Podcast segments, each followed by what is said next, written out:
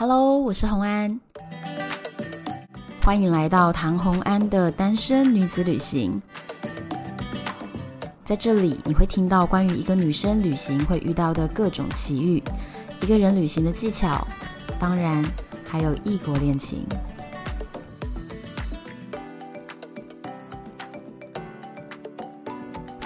大家还记得上上一集我跟裴凡强一起聊西伯利亚铁路吗？上次只播了前半段，所以今天就是后半段的故事哦。如果你今天是第一次听到这一集的话呢，建议你一定要往前去找到二十五集，是我们西伯利亚铁路的上集，这样你就会比较听得懂我们到底在讲什么东西哦。让我们一起回到西伯利亚铁路的聊天里面。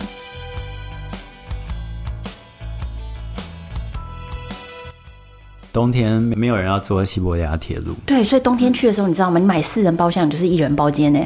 对，我其实我建议大家买冬天的，你夏天的票比较难买，冬天的基本上都不会没有票。但是我建议大家两侧都要去啊，两次都不一样的。对啊，但是没有那么多人有这么多时间可以去。如果你要二选一的话，我觉得冬天去不错。而且冬天的贝加尔湖又有蓝冰，对不对？对，所以等于说一举两得。我本来啊，二零二零年的四月就会在贝加尔湖，嗯，结果就被取消了，因为是那个我连签证都办好了，你知道吗？真的是很烦，就是因为疫情，所以班机被取消，然后我就非常不甘心，然后马上看到了一个南极穿班，就跑去南极。反正反正你要冰就是了。我但是也也就是就是二零二零年最后一次的旅游嘛，嗯、因为就。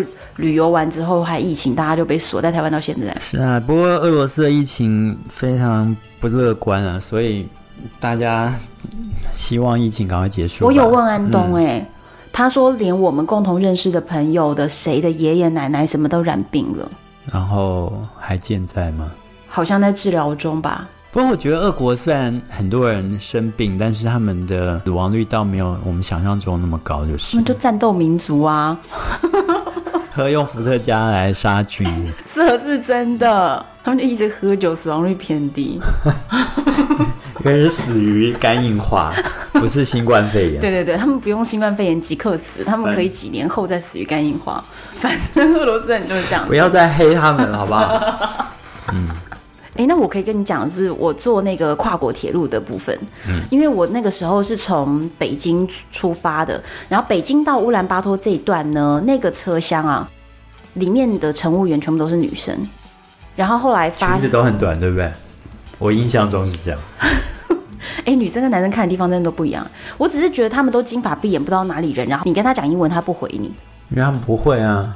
你不觉得很妙吗？这种跨国的路线，他可以真的就是不会任何外族语言，然后反正他就是只会他的语言，他就可以来做这个工作。他们的公司也不去做一个审核，不不需要啊，蛮酷的。对啊，不需要啊，就是非常唯我独尊的一种想法。反正就就都是女性乘务员。那后来呢，到了乌兰巴托要进贝加尔湖的那一段，我居然就非常好运的。买到了中国发车的 K 三列车，嗯，传说中的，对，传说中 K 三列车。其实我在买的时候，我当时没有意识到我买到了 K 三，就像你不小心买到普悠玛那种感觉。对对对，类似那个概念。但是你知道 K 三列车是非常非常传奇的，嗯、你怎么知道它是传说中的 K 三？嗯，当然啊，这个稍微有，有研究过就知道，对不对？对啊，稍微有点。知识的人应该都听说过，K 三列车就是行之有年，就是他们等于是从中国开始有这个支线以后，从北京和莫斯科两边对发列车，中国这边发出去就是 K 三，那对面发回来是 K 四，是不是？好像是，啊，应该是吧。对，然后呢，K 三列车的特色是呢，他们的乘务员全是男性，再来是火车上会有给你喝热水的地方，对不对？嗯，但是他们不是用电炉，到至今还在用炭火炉。所以每间车厢里都有炭火炉，你会真的看到那个炭在底下噼里啪啦的烧。那再来是呢，你只要到用餐时间，你会看到那个乘务员啊，他们自己呢就会有一个小的包厢嘛，自己在那边切菜啊什么的，然后用那个炉灶直接炭火煮米饭、煮菜、炒菜，他们都可以在那里干出来，这太厉害了。那我那个时候在夏天搭那一段，其实夏天如果你从乌兰巴托搭到贝加尔湖那一段，其实没有那么多人，嗯。所以在那个时候，我一个人进去呢，四人包间就变成我的一个独占的。然后他还会帮我锁上门，他还说你下去车里逛逛的话，我帮你锁门这样。嗯。那当时我其实，在乌兰巴托遇到一个小小的事件。乌兰巴托是全世界我认为扒手也是数一数二厉害的一个城市。那当时我一坐上一个包厢的时候呢，我就看到我的包厢里面，我的对座有一个男人，他就坐在我对面。可是我当时心里想的是。哈，就是四人包间，如果只有我跟他，我们两个还要睡在一间里面，那晚上你睡觉也是会关门，觉得有点尴尬。嗯，我当下想的是这个问题，那我就坐在那边，然后那个人就说：“啊，我帮你把包包放在你的上铺啊什么的。”我就说：“哦，no no no，thank you，thank you。”就说不要不要。那那个人就好像要帮我，我又不要，然后我们两个就对坐在那边，无话可说，等着列车开。就在这二十分钟之内，后来呢，他坐了个十几分钟以后，他就走掉了，一直到后来列车开了，他都没有上来。等列车开了半小时之后，乘务员来问话了。他说：“你刚刚对面不是有坐一个男的吗？”我说：“对呀、啊。”然后就说：“可是你这包厢明明只有你一个人位置有卖出去，哦、他没有票，只是上来偷东西的。”没错，结果隔壁的包厢的 iPad 什么被偷走了啊！好几间，他在你这边没有得手，到别的地方去得手了。对，而且我就是一个坐上来就一直跟我的包包坐在一起，然后我也不动的人，嗯、所以他就跑到别的包厢去，这样快速的偷一偷，他就在发车前下车。诶，一个人坐车真的是这样，你这东西都要顾好。对，所以你知道很多人是这样，他可能就把包包先丢，然后他可能想说我去上个厕所，或者是他把包包先丢了，下车去跟朋友告别，这个时候东西就掉了。真的就是遇到这个事情，然后那个很可爱的乘务员就一直跟我说：“你只要下车啊，你跟我讲一声，我帮你把门锁起来，然后你要上来，我再帮你开门。嗯”哇，这五星级饭店的服务哎！然后我们那一整条车厢，除了我这一间是我一个人，然后在另外一头有四个中国的大学生，那他们四个人也要去莫斯科玩，所以他们四个人就是在一间里面。后来我就跟他们聊，我才知道。中国对于这个 K 三列车是有一群火车迷非常狂热，所以他们有一个 QQ 群。啊，你知道 QQ 是什么？我知道 QQ，类似微信的东西。对，所以就是微信有群，Line 有群，那 QQ 也有群，所以 QQ 里面有 K 三群。所以就大家在里面分享自己旅途的见闻啊，这些。他们是干嘛？你知道吗？揪团一起去？不是，更更实际的一些东西，就是。首先呢，开群的人呢是 K 三列车的列车长，官方群，我跟你讲，然后再来是他开出来以后呢，嗯、好亲切哦。你可以在 QQ 群里面，他有规定哦，你入群要把你自己在群组内的名称呢改为你是已经去了还是没有去过，还是你即将什么日期去，嗯、你要写出来，然后你要坐哪一段，你从哪里出发。哦，你要写，然后再来是呢，列车长会看哦，谁是最近出发的时候，你可以在上面跟列车长说我是坐哪一天的，然后我坐第几包厢，你把票给他看。嗯，当天我告诉你，当你坐在那个车厢里的时候，一下来给你送西瓜啦。哇！然后一下来送什么啦？嗯、这样子，然后又可以去找列车长，所以我跟着那四个中国大学生才了解了这一串事情。然后他们就说：“走，我们去找列车长。”我说：“列车长在哪呀？”他说：“这在几车厢，在哪里哪里？”我说：“还可以这样找他。”然后我们就一起去拜访他，然后还跟他聊天啊，他还泡茶给你喝啊，给你吃饼干啊，就是招待一群中国的孩子们那种感觉。哎，为什么我们合作写书的时候你没有写这一段？我不知道，我们是大纲没有列到这个。明明就有写到铁路，真的很妙哎！就是有这个事情，嗯、就是真的非常有趣。那我就跟他们一起这样，呃，搭了一整段。然后他们，嗯欸、我跟你讲，车上还有卖 K 三列车纪念 T 恤。可是我当时是背包客，我背包十十七公斤都已经重死我了，所以我就没买。背包客是很难买。不过火车上真的蛮多纪念品的哎，我推荐大家，如果在火车上。你又有空间跟力气的话，是可以买一些有趣的东西。哎、欸，我现在回想，就突然觉得我好想要那个 T 恤跟那个杯子。你可以到 eBay 去找找看，说不定有。非常有可能，嗯、我觉得会有。嗯、我跟你说，刚刚我说的那个乘务员不是对我特别好，还帮我锁门吗？他还特别提醒我说啊，你我看你好像没带零食，嗯，我就知道。哦，糟糕！原来坐这个车要带零食，所以大家听到这里就知道了。以后坐这个车，大家记得自己准备干粮，因为你不可能每一餐都跑去列车的那个餐车吃，嗯、因为首先那个菜单不会变，再来可能也不合你胃口。那所以自己要准备一些东西，比如泡面什么的。那车上是有热水，然后他就还特提醒我说，隔天早上我们六点呢会停一站，然后叫我要下去那一站买吃的，那一站有吃的东西可以买。嗯、他就提醒我，可是前一晚呢，我就跟。那几个大学生跑去后面的车厢，可是那个时候车厢段挂的是蒙古餐车，因为我们从乌兰巴托出来，对，那挂这个蒙古餐车呢，他们就说：“哎，我们今天喝点啤酒吧，就是大家庆祝一下。”我也觉得很开心，就喝了蒙古啤酒。结果当天晚上头痛欲裂，我头痛到我都吐了。然后那个乘务员还跑进来说：“你怎么啦？我怎么看你一直躺着？”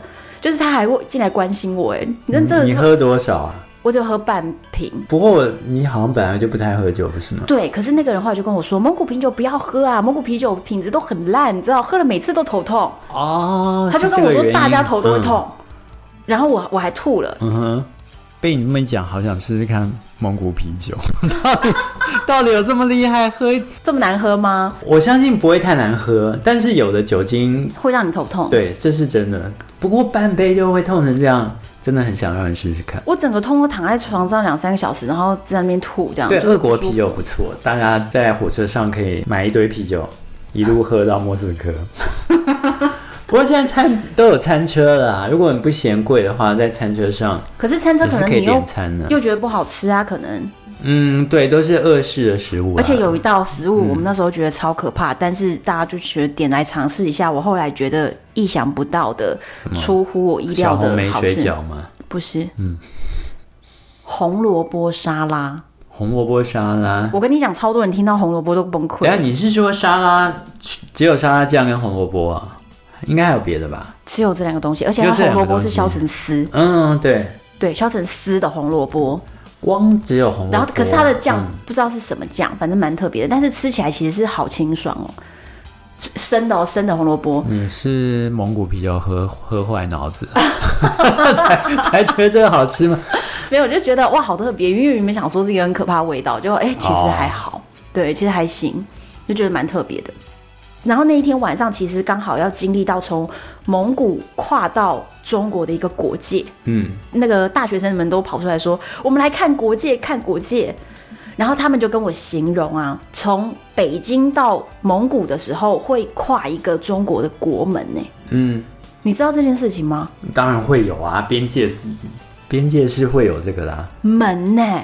他说有一个大门呢，一个中国大门。你说在车上可以看到那个门，是不是？你可以把头伸出去窗外看啊。可是我就没看到，因为我那段我不知道这回事。那他们就说他们现在要看蒙古进俄罗斯的门。嗯，真的有门吗？结果我跟你说，我们就大半夜的很远那个地方，然后太黑了。乘务员说：“你们要看那个，我拿灯给你们照。”然后就拿着一个手电筒照。结果那个车，他说快到快到，你看就远远那个，然后说这里这里这里，这啪就这样过去了。结果其实只是一根柱子啊，国界碑，对，只是一个碑啊，嗯、对。然后那个那一根碑就是高度可能不足一米五。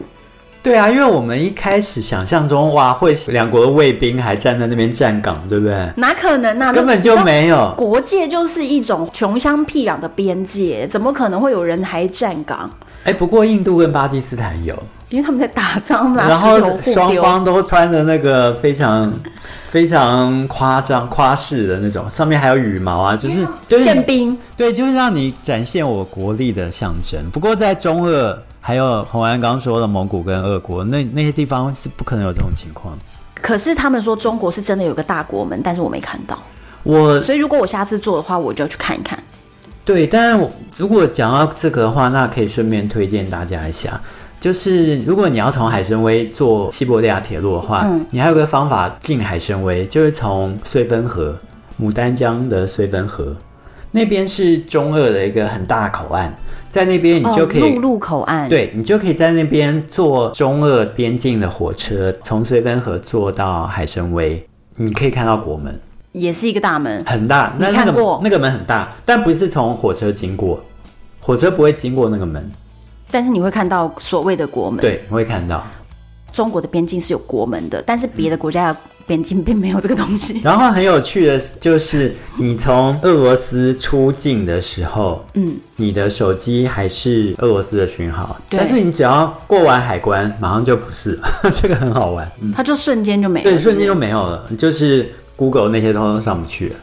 但是你跨过去那个门，哎、欸，又通通可以上，这很好玩。他们有一个讯号墙就对了，对，你不会亲门踏户，害人家上不了谷高，但是你真的很有趣。我每次都会注意这个情况。哦，我不知道还有这个细节，这蛮好玩的，真的，大家可以注意一下。因为我就是没有从中国跨俄罗斯嘛，我中间就是隔了一个蒙古嘛。所以汾河那边蛮好玩的，你还可以看到一些张学良以前跟苏联打仗的弹孔啊这些。所以那是另一条路线，就是假设我们从东北，然后直接搭一个跨国段，然后搭到那边以后进海参崴，对，再从海参崴等于是西伯利亚铁路的终点站九二八八，九二八八搭回零，你就可以走这一段，就等于走很完整。因为我并没有走到。东边这一段嘛，嗯、那我跟你讲，你知道从北京到蒙古到俄罗斯这一整段呢，他们的铁路是有换轨的。对，对这这个很好玩，对不对？对，下车的时候要停下来，他们会在某一个站换轨。除了换轨那个站要等呢，再来是有一站要过俄罗斯的海关。你知道在火车上如何过海关吗？就是前面呢会有蒙古国的官员上来检查，嗯，那这一段比较轻松。后来又再开了一段以后呢，再停下来，变成俄罗斯的官员要上来检查。可是当俄罗斯的官员上来检查的时候呢，我那时候还特别把这段写下来，因为实在是太惊悚了。我觉得绝对可以用惊悚两个字来形容。拿枪对着你的头？倒没有，他那个城市是 Naushki，N A U，是不是？Naushki，对啊，就是边界的一个很小的地方。我都没听过哎。好，然后就 Naushki，然后呢，嗯、他们乘务员就开始跟我讲，因为刚刚那个乘务员不跟我感情很好嘛，他就说：“嗯、我跟你讲。”这里的边检很严格，乖乖坐在包厢内，你不要乱跑。然后呢，我本来想要在门上，就是倚着门跟他聊个天，因为反正这边要等嘛。嗯，他就说不能聊天，坐进去，坐好。然后我就想说，到底什么事情啊？然后就坐在那边。那个时候是一个大半夜哦。然后突然就有一个金发的边检官呢，就出 出现在我的包厢门口。然后他就跟我说：“Stand up。”非常标准的这种英文，就 stand up，然后我就忙站起来，所以整个包厢里面只有我一个人，然后我就跟他两个人在门边，然后，就两个人面对面站着。接着呢，他就 passport，我就给他看护照，然后接着呢，拿出行动的紫外线灯，然后照每一页，对，一直照照照照照，每一页都要照哦。然后我就在那边一直看着他检查，然后呢，我心中就默默的在那边算，我想说。照一个护照照了三分钟，就真的很久。然后接着呢，又来了第二位边检官，就他看完我，他就会走下一下一个包厢去了嘛。那来了第二位边检官呢，他就要看我的入境申请单，然后他在上面签了名。接下来他又走了，来了第三位边检官，他就拿了一台呢结构非常特殊的数位相机，我没有看过那么特殊的一个东西。然后呢，他就我都还没有对镜头笑哦，他就已经啪。拍好了，然后走掉，还笑，就是对，但是不能笑。你应该跟他说重拍。没有，我后来不行，我化个妆，我不敢，我梳个头。他们每个人都就是脸，我知道扑克脸，对不对？对对，你千万别跟他们开玩笑，不然你可能被抓下车。我后来就知道，根本不能随便对海关笑嘛，会被抓走。那也是看你运气啊，真的。然后他又拍好照片就走，对不对？来了第四位边检官，他呢就穿着是特战部队的军服，然后是穿着军靴。接着他一进来就说：“请你出来。”嗯，然后我就走出来以后，他呢就开始把两张我在坐的那个长椅，等于说我们要睡的那个地方，马上都翻起来检查下面，把椅垫掀开，把大军靴就踏到梯子上面检查上铺。嗯，就是完全做一个地毯式的搜索。没错，接下来他走了，来了第五位，拉着一条狼狗。进来巡一圈，狼狗呢看起来性格稳定，跟边检官的表情一样的冷酷，这样子。嗯，你就想说，你知道俄罗斯就是这种人，然后他们那个脸，然后再配上那个狼狗，你知道这看起来真的是很可怕。然后再来来了第六位边检官，他出现在车厢门口，就对我说俄文。那我当时以为已经没有了，所以我就马上跳起来，然后就立正站好，然后我就听不懂他说什么，就他就改用英文，可是因为他腔调很重，我还是听不懂，然后我就有点傻笑，因为我听不懂，我就说呃，sorry sorry English，然后他就说。I am speak English，然后他就生气了，马上跟我说 把包全部给我打开，然后后来就把我的整个背包全部打开来散在整个长椅上面开始检查。那不是很糗？里面什么内衣内裤的？没有，其实我觉得他就是觉得我很傻，然后他不爽吧？哦，我觉得只是这样子。嗯，你这个傻妹，对，让你看看我们大俄罗斯的威风，是不是啊？可能是，我觉得他只是生气，因为我就是一直哈哈，就一直听不懂。所以他就觉得你搞什么鬼，然后就说把行李给我打开。而且我讲英文居然听不懂。对，然后我还说哈 English，他就很生气，这很失礼耶。要是我就会把你踢下车。因为我听不懂俄语腔调的英文，你就把我踢下车。他们，他们的腔调是很重，没错。之前的时尚玩家主持人不是也说，他只是对海关笑就被滞留了、拘留了八小时，还对，对不对？那看起来就是就是傻傻的，哎、就是，真的不能看起来太笨。而且俄罗斯不是有一句俚语俗语说：“没事就笑，傻蛋真照。”是这样子。对啊，就是你没事对人微笑，你是傻蛋啊，你笑个屁啊，这一类的，他们会这样觉得。那完了，我就是当天的表现就是非常的傻。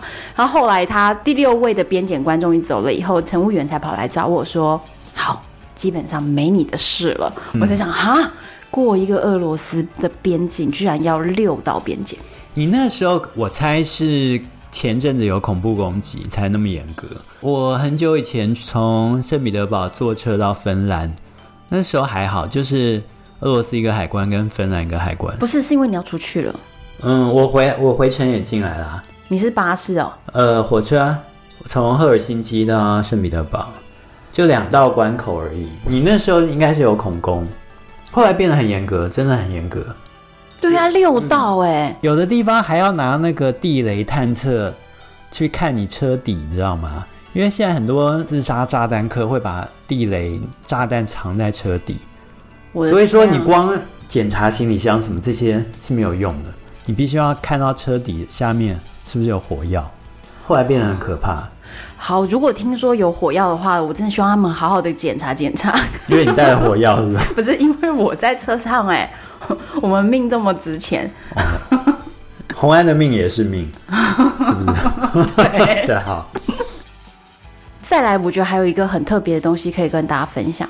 西伯利亚铁路，我们刚刚说横跨了八九个时区，对不对？对。俄罗斯的铁路局，你到底要怎么让这个票当地的人搞清楚，和车列车上的人都搞清楚几点在哪一个站呢？他们有点像我们以前的中原标准时间一样，一律是以莫斯科时间为准。但对我们旅客来说，最有趣的是每天的时间是会变化的。对，我跟你讲，那个真的像在坐时光列车一样，哎，就是你坐在那边，你就会觉得，我所以我现在到什么时区了吗？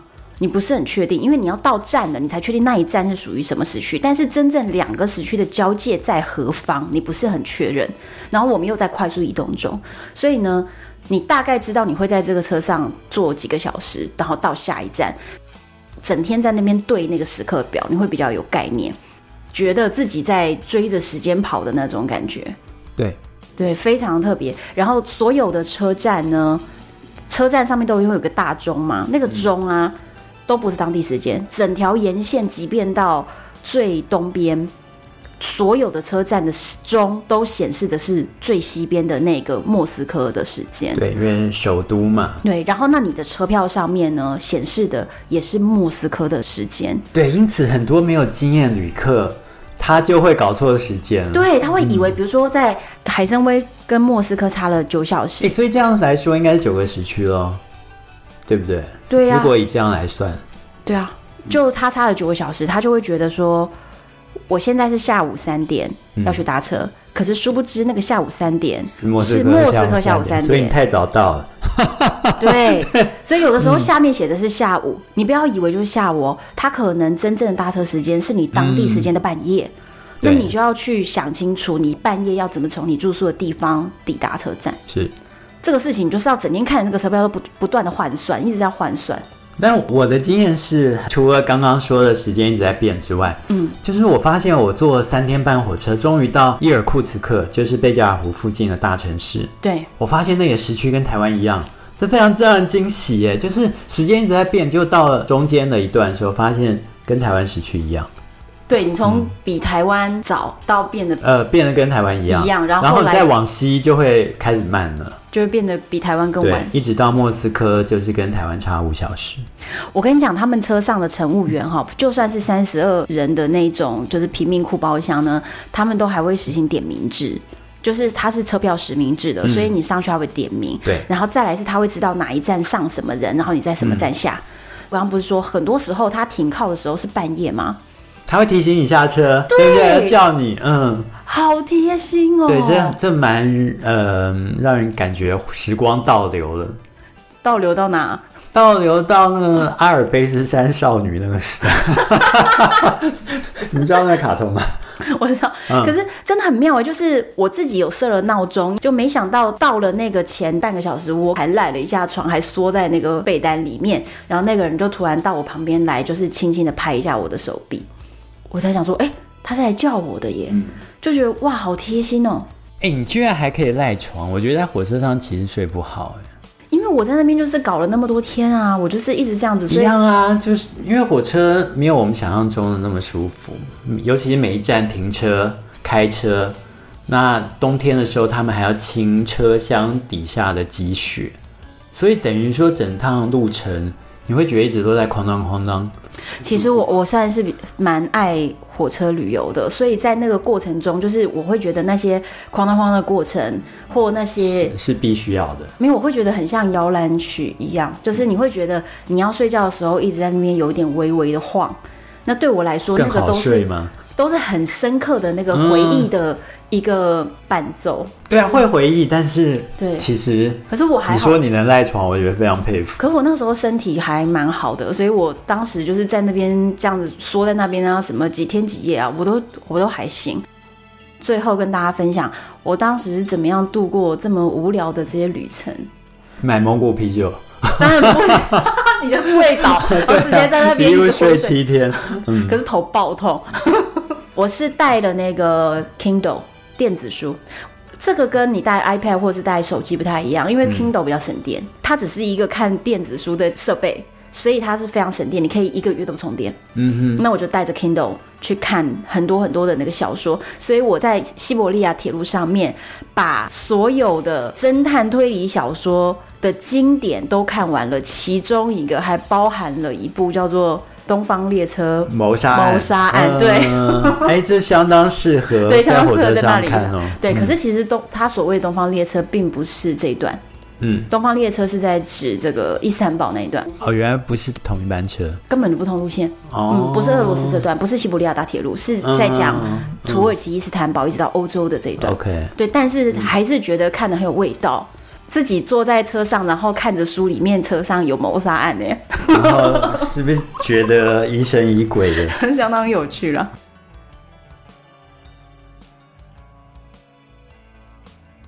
今天我们请到裴凡强来跟我一起聊天，跟大家分享西伯利亚铁路的搭乘路线过程。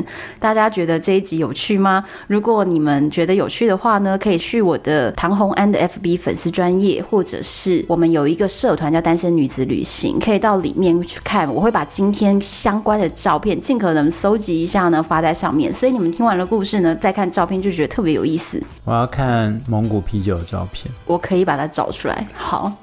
但是我希望大家如果对这些内容觉得有什么想法的话呢，可以留言给我哟，我都会亲自回复你们。然后，如果你们对俄罗斯或者是对裴凡强写出来的内容觉得很有兴趣的话呢，欢迎你们，大家可以上网订购我跟裴凡强合写的一本书，叫做《这不是你以为的俄罗斯》。对，我跟你讲，这本书真的非常有深度，因为有裴凡强主笔，而且还出卖很多安东的黑历史。有出卖了安 安东所有家人朋友，全部被我出卖了。而且这本书非常严谨诶，那个时候我们写书真的超级辛苦的，就是所有的内容啊，出版要求非常严格。他们说不能用所有的二手资料，一定要一手。所以如果说新闻报道说俄罗斯死亡率是多少多少，平均年龄多少多少，新闻报道不能算。都要由裴凡强去找到俄文官方原始资料，出版社才说这个资料可以放上去。你知道我们这个是写论文的等级在写这本书，欢迎大家去买。它上面没有注解，真的欢迎大家去买哦！大家支持一下，这不是你以为的俄罗斯。希望这一集大家喜欢，我是洪安，拜拜。拜拜。